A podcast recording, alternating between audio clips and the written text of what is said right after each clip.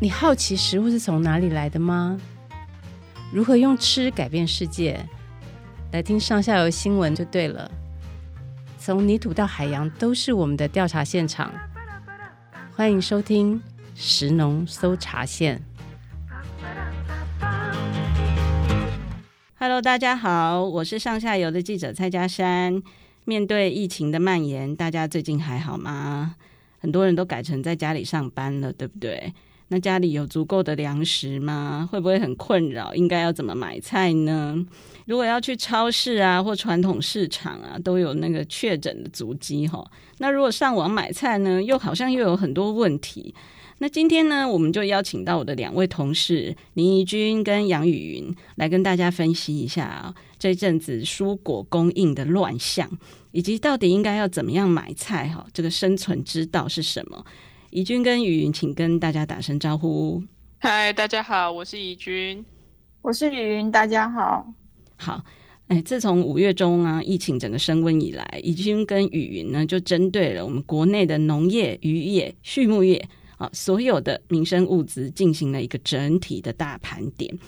那我们发现到说，粮食供应绝对是没有问题啦，所以大家不用抢购哈。现在问题是呢，从生产端到消费端哈，整个供应链呢乱掉了，呈现一个兵荒马乱的状况哈。所以产地的菜没办法很顺利的送到消费者的手上，那这样子就是会造成这个农民没通路可以出货，可是都市的民众却可能买不到菜的一个矛盾的现象。那买菜到底整个大原则是什么？就是雨云可不可以先大概跟我们讲一下叫战守则？好，我先跟大家分析一下。嗯，首先呢，你要先判断你自己冰箱的这个空的程度。如果你可以等的话呢，因为我们上下游是一个农业媒体，所以我们还是建议大家跟产地直购哈，这是对农民的帮助最大的。或者呢，你也可以通过电商平台去购买蔬果箱。那它的好处是，你可以直接跟农民购买，但是呢，因为货运延迟的关系，所以你拿到货的时间呢，会可能会比你原来预计的还要晚上一个礼拜。那如果你的冰箱没有办法这样等呢，您可以到传统市场或者到超市去购买，只要你记得把这个防疫的工作做好。那现在有很多人提出所谓的分流的方法哦，不管是根据身份证的尾码，或者是呃根据住家门牌号码，总之呢，大家要记得尽量不要在尖峰的时间到超市跟传统市场去。那如果你完全都不想出门呢，嗯、还好现在有很多店家，他透过了社群软体会提供一些宅配的方法。那这种所谓的在地采买呢，能够让大家在很短的时间之内就可以采买到你所需要的东西。这也是一个大家可以考虑的方向。好的，所以我们等一下就会一一的来介绍，对不对？好，那我们现在先来跟大家解释一下，现在整个蔬果产销的状况是怎么样？就是怡君，你可不可以先跟大家讲一下，原本国内的蔬菜水果，它应该是透过什么样的途径来到我们的手上的？那现在这个产销链到底是哪边出了问题？呃，其实国内的蔬菜水果。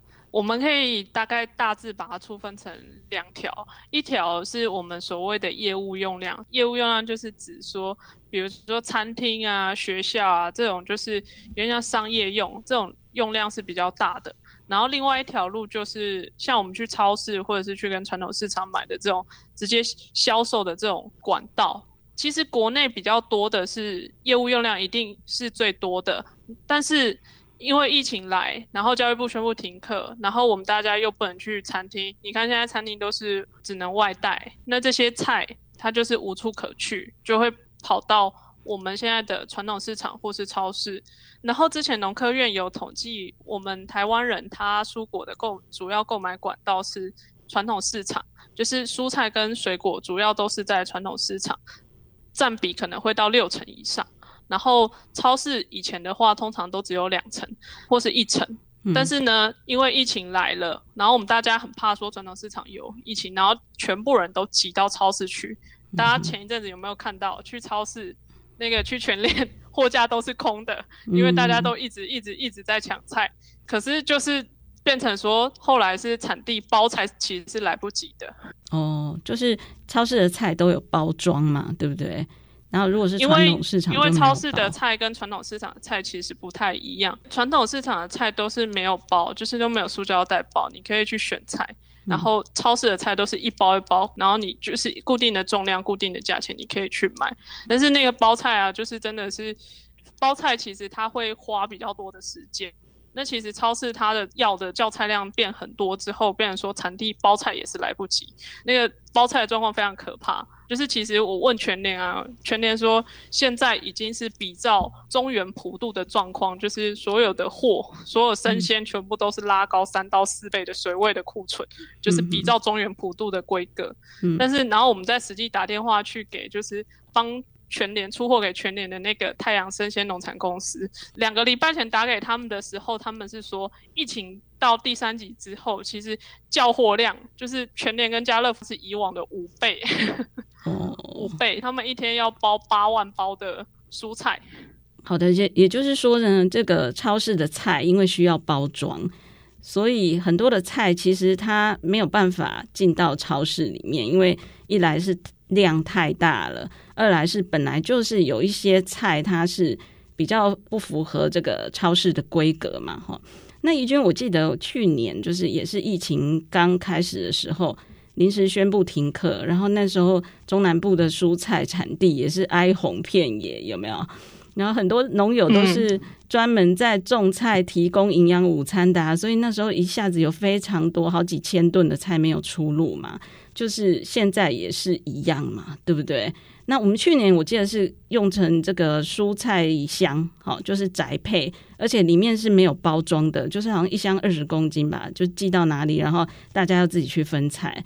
而且去年的大家团购回响非常热烈。那这一招现在还行得通吗？现在很多网购平台也都推蔬菜箱嘛，就是现在物流是不是已经超载很严重？嗯，其实像去年我们推蔬菜箱，那个大家二十公斤可以到货自己去分，那个其实很快、嗯、很快菜就销售一空。可是今年的状况是其实比较特殊，嗯、因为今年你看就是疫情很严重，它就不能群聚嘛，嗯、所以像以前比如说。宅配二十公斤的菜，我就你一公斤，我一公斤，二十个人到场，一次分就分完了。哇，现在不能群聚，室外十人以上不不行，所以你不能群聚，所以其实就变成说一一个家庭一家一户的这种蔬菜箱的需求变高，所以现在就变成是你蔬菜箱其实是变成是要求是要包的。就是要小包装的，不可以在二十公斤满满的裸菜这样。对对对对对，嗯、而且其实现在是不，现在就是变成是大家自己都在家住嘛，所以会很希望说，我买到的就是一篮的菜，就是我什么菜都有，我要有叶菜，我要也要有是比如说根茎类。也要有其他的，嗯、最好一篮一篮子的菜买到，我都不用出门，这样最好。所以现在的蔬菜箱就有点像是说，要不同的农民去合作，然后有的是县市政府，有的是农会去帮他们去组合，去帮他们去推。那现在销售的状况是怎么样？哦，其实那蔬菜箱真的很受欢迎，就是像我们新闻贴出去，嗯、就是被各式各样的妈妈群组啊，还有那个地方社群在转传。然后，我后来。打电话去关心我们那个新闻贴的那个平台里面，几乎每个都跟我说：“哦，那个真的效果非常好，就是全部都是秒杀的状态，就是、嗯、连北农啊，就是全台湾最大的农产公司北农，它的蔬菜箱大大概贴出去不到几天，他就已经说已经 卖完了。然后桃园市政府也是贴出来一天，然后十五公吨的菜就卖光光。然后新北也是说哇，限量一百箱。”一开订三分钟就卖光光，最夸张的是云林县政府啊，它的蔬菜箱单日业绩就是百万，然后网站还一度是完全没办法点进去，嗯、那个真的是大热销。可是过了一个礼拜，我再去问他们的时候啊，嗯、就其实他我问说啊，现在的状况是怎么样？他说现在其实是物流很难排，因为真的是交货量真的非常非常的大，嗯、特别是北部。雾峰农会说，他们一千两百多箱的订单，有七成都是要到双北。可是现在爆单的状况，其实是让宅配是大赛车。特别啊，很多物流，像比如说黑猫啊、新竹啊，还有大荣货运，他们都直接在官网上面贴说，我们现在没有办法保证隔日到货。然后很多农民是说，他们被限制交货。就比如说我以前，我如果要寄一百箱，那他们就会收一百箱。可是现在就变成是物流公司会跟他们说，嗯、不行，我们今天只收三十箱，然后可能会延迟好多天。哦、现在听到最夸张的是，有的是延迟七天，嗯、整箱蔬菜箱就是到货的时候是烂掉的状况。所以现在蔬菜还是一个拉警报的状态，就是其实蔬菜箱是一条路，它可以把蔬菜从产地送到呃消费端，但是因为现在整个宅配大塞车，对不对哈？所以呃，它就算送到了，可能也坏掉了哈，或者是大家在下定的时候一定要注意这个呃，它有可能会延迟这件事情哈。那其他食材的状况呢？除了蔬菜以外，像鸡蛋啊，鸡蛋，鸡蛋它也是一个不太容易保鲜的东西，它不像肉类或海鲜可以冷冻起来，对不对？鸡蛋是不是也面临一个危机啊？对，因为鸡蛋是很多家庭的常备品哦。像我有个朋友啊，他就说他家的鸡蛋只要少于六颗，他就一定要立刻去补买。嗯，所以市面上面的鸡蛋缺或者是不缺，就很容易变成一个很敏感的市场的指标。那我们简单来说，台湾的鸡蛋可以分为洗选蛋跟散装蛋。那所谓洗选蛋呢、啊，顾名思义就是那些鸡蛋是要经过分级，而且要清洗过后呢，才会卖给消费者。嗯，那这种洗选蛋就是我们平常在超市啊，或者是超商可以买得到的那种装在盒子里面的蛋。那因为这些蛋要经过清洗，所以呢，它的蛋壳就必须要比较厚一点。那还有啊，它要放在盒子里面，所以大小的规格都要差不多，总不能一盒蛋里面有大有小嘛，对不对？嗯。所以呢，这种洗选蛋呢，其实它的数量很少，不是所有的鸡蛋都可以变成洗选蛋。嗯哼。如果我们用个比较白话的说法呢，就是洗选蛋它就是一种比较龟毛的一种选项。嗯。那相对来说，散装蛋它就比较简单啊。大家如果到菜市场啊，或是杂货店啊、杂粮行啊，都会看得到他们的鸡蛋是放在一个很大的篮子里面。然后呢，大家可以自己挑自己选，同时呢，这个蛋价是以一斤多少钱来计算啊，不是用盒来算价的。嗯，那大家可以想象得到，说这样的鸡蛋，它就一定有很多地方不能够符合洗选蛋的标准，所以当这些鸡蛋滞销的时候呢，它没有办法立刻变成，呃，可以到超市去贩售的洗选蛋。这就是为什么之前大家会听到说，怎么好像有滞销。又有没有蛋这样子的状况？对，我们之前收到的讯息很乱，就是有人说缺蛋，有人又说没有这样子，所以缺的是超市架上的那种洗选蛋，可是散装蛋却是滞销的状况，是吗？对，但是洗选蛋也不是真的缺，它的问题就跟这个蔬菜一样，都是因为货运被延迟的关系。嗯。那我们自己实地去走访的状况呢？其实大家如果愿意多跑几家超市。或者是尝试在不同的时段去超市购买，我觉得应该是都可以买得到鸡蛋的。嗯哼，那散装蛋呢？它在传统市场里面数量还是很多，就是只要大家记得我们刚刚提醒的这个防疫跟分流的问题，还是很建议大家到传统市场去买鸡蛋。嗯，不过呃，散装蛋滞销的一个呃另外一个原因，是因为很多原来要卖给餐厅还有学校营养午餐的蛋，他们一时之间都没有地方可以去了。所以呢，大家才会听说，哎，好像有鸡蛋滞销的状况。嗯，那总而言之来说呢，就是前几天鸡蛋是有一些状况，但是我相信呢，这种状况会慢慢的有所改善。不过，在我说这个话的同时呢，我也要提醒大家要有心理准备。大家知道，我们的疫情是一直都在变化，嗯、万一这个警戒的状况变得更严格，那民生物资的供应就一定会受到影响。大家一定要有这样的准备。是，所以如果我们从鸡蛋的这个例子来谈的话，就是说传统市场里面还是有很多的散装蛋嘛，哈。那很多的蔬菜其实它也是还是要透过传统市场，因为超市进不去嘛。而且很多老人家或者是就是很多的主妇，他还是比较习惯去传统市场买菜，对不对？但是我们现在大家又很担心群聚的风险，那传统市场到底应该要怎么样继续维持它的功能呢？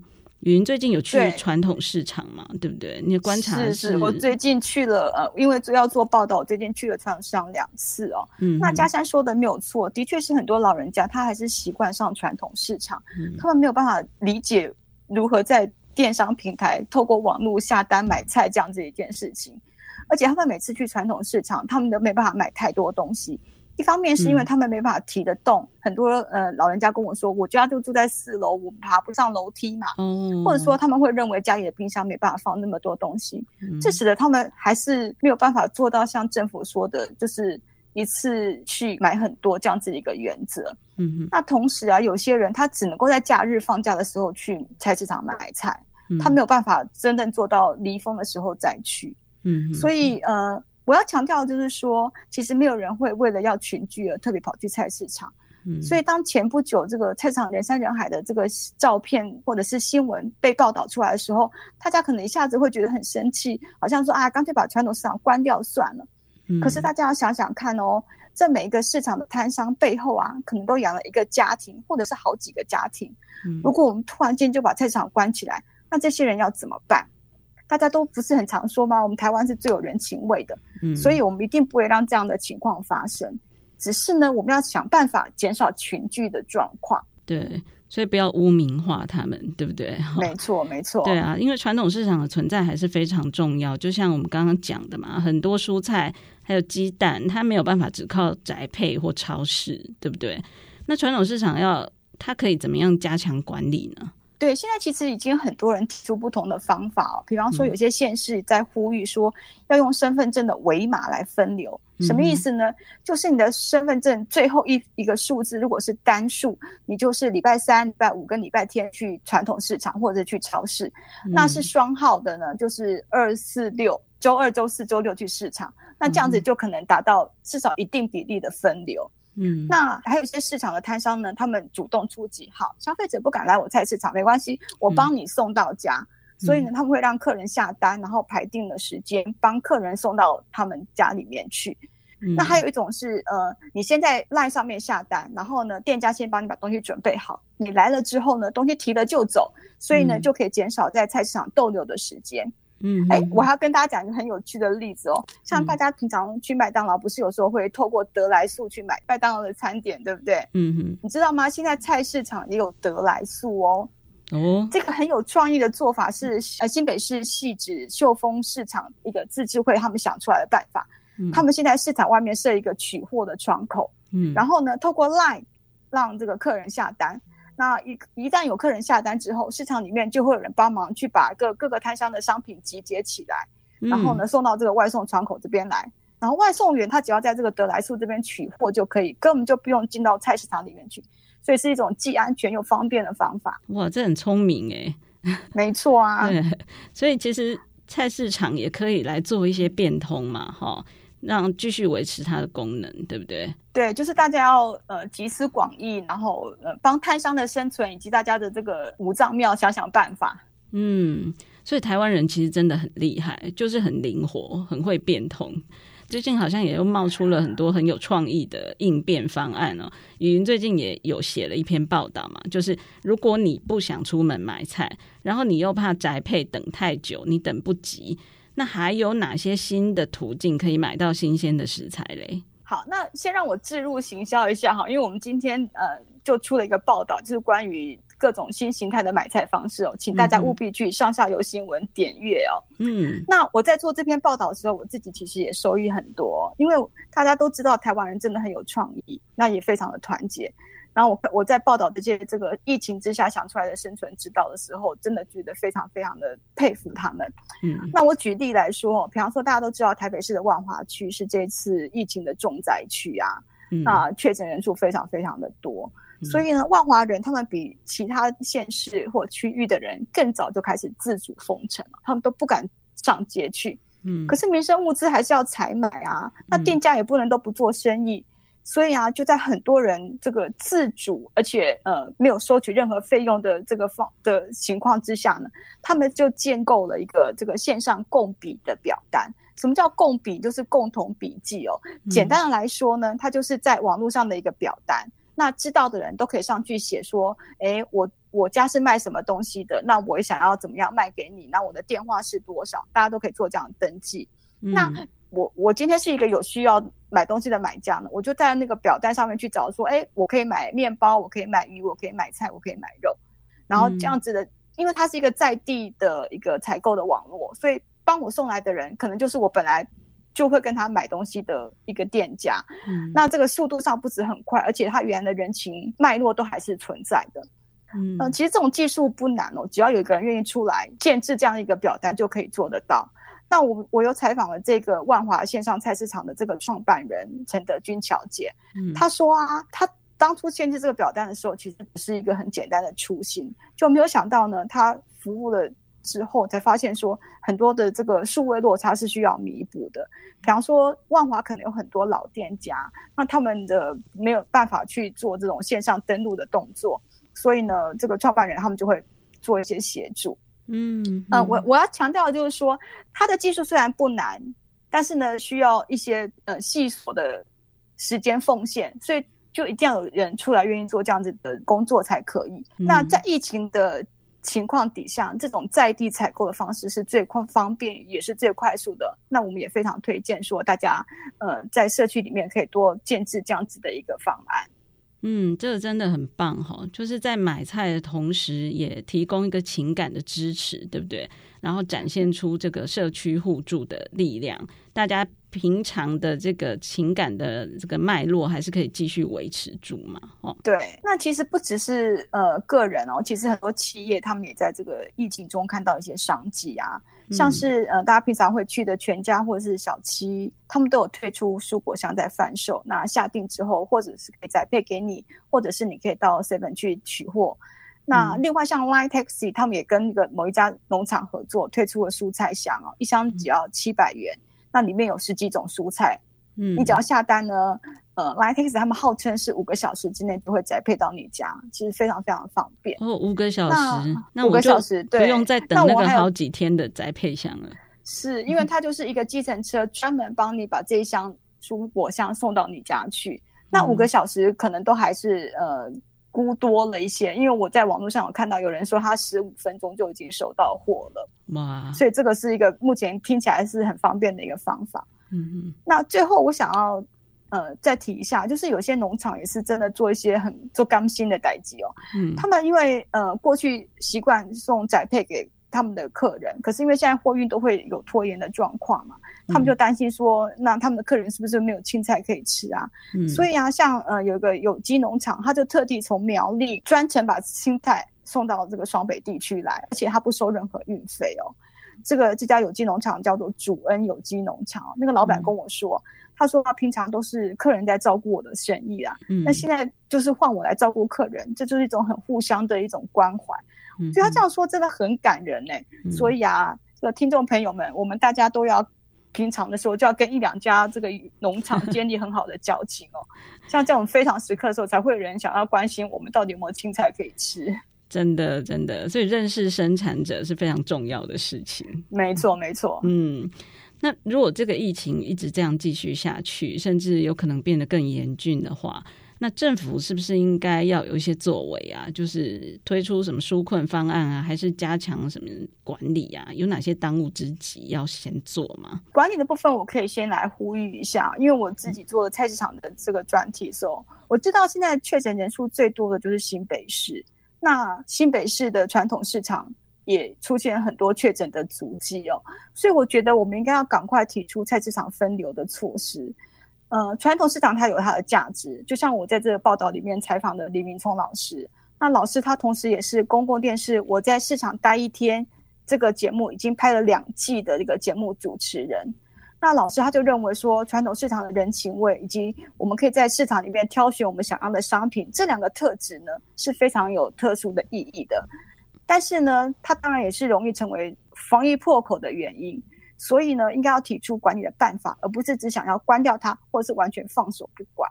那嗯、呃，虽然有很多县市都已经提出了这个市场分流的方法，不过新北市目前好像还没有这样的作为。那也希望这边做一点呼吁，也许呃，首长们听到我们的心声，可以帮传统市场想想办法。是，那农民端呢？他们在现在这个时刻，应该也面临很大的压力，对不对？农民这一端其实虽然大家现在很需要民生物资，也一直在买菜，但是其实对大多数的农民来说，像前面有提到嘛，就是很多农民像他是专种营养午餐蔬菜的，他现在临时要去找到其他通路要去接，其实是没那么容易的。比如说我营养午餐蔬菜改包装箱，那个我也需要去找人家来帮我包，或者是我要上架到通路，我也要谈。他不是说我今天。没办法送营养午餐，我明天就马上换送另外一间，没那么快。大部分的农民其实他们的收入是减少的状况，但是以我们来说，嗯、我们记者来说的话，我们还是要上班，还是有薪水可以领。可是农民不是，农民是你要有卖菜，我才有收入。可是他们像比如说每个月还是要缴贷款，还是要养妻小，嗯、其实。他们的负担是非常沉重的。那其实他们多数反映的是说，像疫情，如果蔬菜真的没有办法卖，他们愿意供体时间。但是他们希望的是说，政府可以给他们一些纾困的方式，是像延缓那个他缴贷款要还款的时间，延后给他多一点的宽限时间，或者是对他做一些调息的动作，比如说降那个利息这样子。然后其他的话就是。还需要去帮他们去找一些媒合的通路，因为农民他自己去讲，可能他自己的力量人微言轻，但是如果是政府他们去做协助的话，去推会是比较快的一个方式。这样子。好，那最后我们来总结一下啊，就是给大家一个买菜的指南，就是说现在买菜有很多个途径，对不对？你可以网购宅配，可是可能要等比较久。哦，那传统市场和超市呢，其实还是可以去，但是就是少去，然后多买，最好是一次购足，哈，一次买足这样子。那另外还有很多新形态的创意买菜的方案，哈，也可以看语音的报道，那大家可以多多利用。可是到底我们要买什么菜是比较万用的呢？还有可能有一些人他的这个厨艺不是那么好，对不对？买菜来也不太知道应该要怎么煮哈。两位有什么建议吗？呃，我是建议说，大家除了呃叶菜类之外呢，也可以搭配一些比较耐放的根茎类，嗯、呃，或者是像毛豆、玉米、番茄这些小朋友都很喜欢吃的东西啊，嗯、还有洋葱、甜椒跟一些瓜果类的东西，他们都非常的耐放。嗯，那不管你是要做咖喱啊，做炖菜啊，或是简单煮一个湿鸡面什么的，都很方便。嗯，那另外我自己的习惯是，我会囤一些菇类哦。那现在菇的种类很多，嗯、什么红喜菇、杏鲍菇，非常多的类型。嗯、那这些菇类呢，它不止可以拿来做炊饭啊，可以拿来煎蛋，可以拿来拌炒一些肉丝什么的。总之，你就是多一个选项，然后他们的厨房的时间也都可以比较久。那另外，我也要提醒大家，就是大家真的要嗯稍微放过自己一点哦，不要给自己太大压力。那因为现在呃，不管是在家工作，或者是呃小朋友不用去上课上学，家长增加的负担哦，大家的压力都有一点大。嗯、所以呢，真的不要要求自己每一餐都要一定做出三菜一汤来哦。嗯。那偶尔吃一吃冷冻食品啊，或是叫叫外送啊。嗯，吃泡面也没有关系，天不会垮下来，大家还是一样的贤惠，真的不要给自己太大的压力。是，那怡君，你有什么建议吗？我我自己的话，因为像我每天可能我煮菜的时间没那么长，那我会去做一些渍物，像比如说高丽菜，我会自己先弄，嗯、把它弄成是。好几好几瓶的泡菜，可以减少每天要去洗菜或者是要去善后的那些时间。我就是每天把面煮好了，然后我接下来就是把泡菜夹一夹一盘出来，然后配着吃这样子。而且它不用洗菜，而且它凉凉的，就是这这么热的天其实是很下饭的。对，就不用开火哦，也不用洗菜，因为现在也是对缺水嘛，对不对？对，没错。所以就是这也是一个。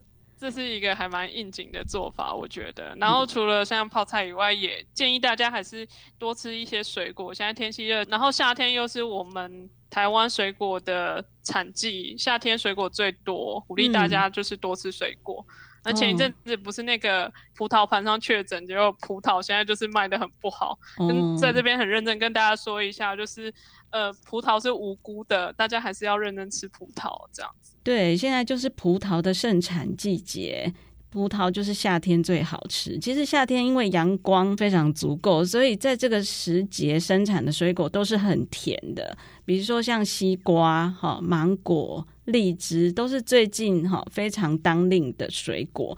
那这些水果本身就有热量，又有维他命，对不对？就是很多的营养哦。你光吃水果也可以摄取到，你不一定要煮菜嘛，哈。那像我自己的话，我我是一个妈妈，然后要喂小孩，所以其实要煮很多菜也是很麻烦哦。所以我自己的偷懒的方法就是，比如说煮咸粥，或者是煮面，就是你把菜啊、肉啊、菇类啊，有的没的东西，任何东西都可以，就把它丢进去，好，煮成一锅就可以了嘛。好，加上要记得加两颗蛋哦。哦，加两颗蛋，好，没问题。还有电锅，哦，也很好用，烤箱，哦。这个像电锅的话，你一片鱼肉好了，加一点酱油，然后就放进去蒸，你就可以不用管它了，你也不用顾火，好，这些都其实都是非常方便的一些料理方法。我觉得，也许大家的厨艺平常被工作耽误了哈，现在刚好趁着疫情的时间呢，呃，就来练一练哈。好的，所以希望呢，大家在听完这一集之后哦，可以对我们疫情下的这个粮食供应的状况有一个全盘的了解。然后也更清楚呢，这个买菜的一个叫战守则哈。然后很重要的是呢，大家呢要更了解这个农渔村的重要性哈。在这个艰难的时刻呢，其实农渔村真的是我们最重要的支柱。如果这些粮食没有办法顺利的从产地送到消费者的手上的话，那真的是呃很大的一个危机。所以上下游在这边呼吁大家哈，一一定要爱护我们的乡村，然后跟这个在产地辛苦为我们生产食物的人们。今天的节目就到这边，大家都要多多保重哦。也请大家持续关注上下游的新闻啊、呃，我们每天都跟着疫情的脉动哦，在制作大家最需要的报道。那我们下次见喽，拜拜，拜拜，拜拜。